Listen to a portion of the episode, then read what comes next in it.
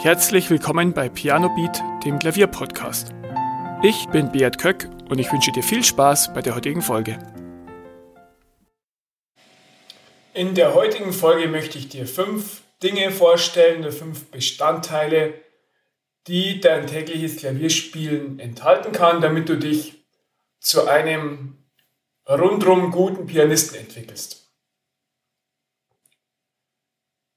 Der erste Bestandteil ist ähm, etwas Harmonie, Musiktheorie, Training. Das hört sich vielleicht jetzt ein bisschen trocken an, aber ähm, wenn du dich ans Klavier setzt, kannst du ein bisschen damit anfangen, Dreiklänge zu spielen, Kadenzen, sofern du die schon kannst, irgendwie versuchen, ähm, 1, 4, 5 Verbindungen zu spielen und das auch in verschiedenen Tonarten insbesondere, nicht nur in C-Dur, dass du das immer mehr ohne zu denken in dein Gehirn und in deine Finger kriegst.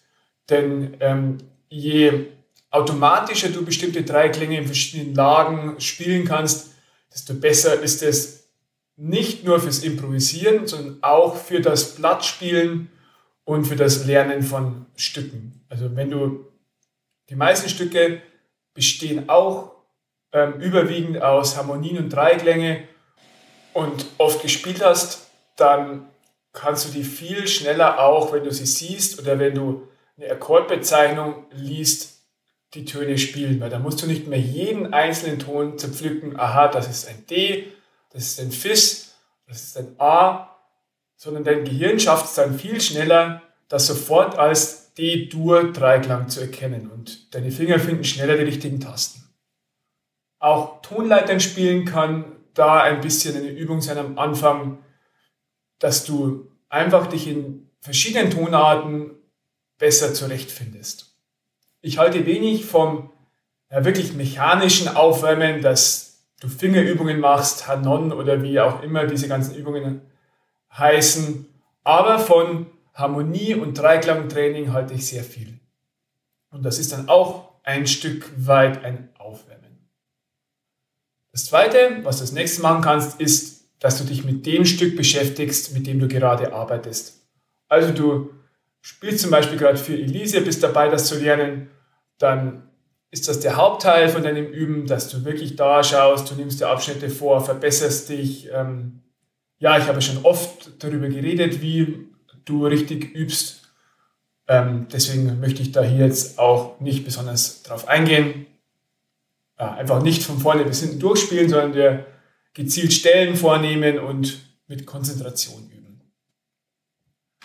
Als nächstes, wenn dein Hauptteil sozusagen vorüber ist, kannst du dir ein Stück aus deinem Repertoire suchen, also eins, das du schon gelernt hast, und das wieder ein bisschen auffrischen.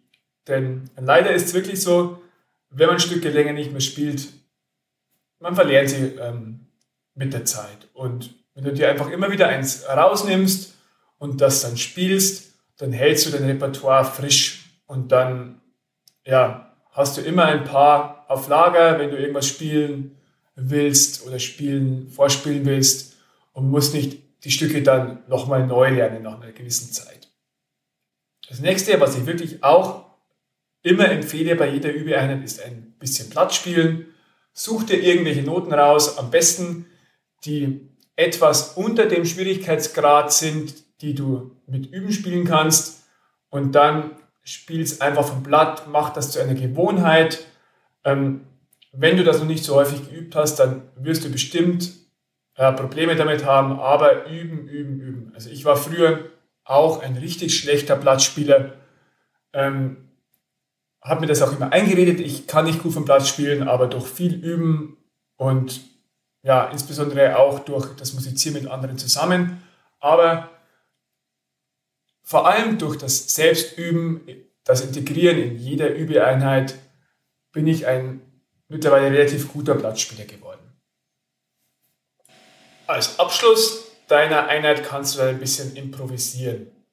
Egal wie gut du im freien Klavierspielen bist, ähm, probier einfach ein bisschen aus, ohne Noten, irgendwelche Töne zusammenzuspielen, Spielakkorde, denk dir eine Melodie aus und lass einfach mal deiner Fantasie freien Lauf.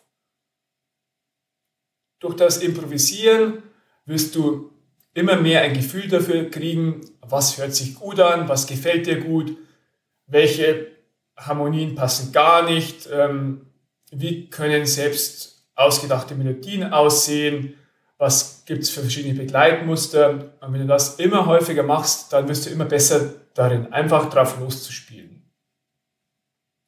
Ja, das waren fünf Bestandteile, wie dein Üben oder deine Session am Klavier aussehen kann. Ist natürlich nur ein Vorschlag, aber wenn du diese fünf Dinge integrierst, dann wirst du wirklich ein Allrounder. Du lernst am Blatt spielen, du lernst improvisieren, du lernst Harmonielehre und du lernst auch einzelne Stücke. Egal ob Klassik oder Pop oder was auch immer. Vielen Dank, dass du zugehört hast. Weitere Informationen zum Podcast findest du in den Show Notes und auf pianobeat.de.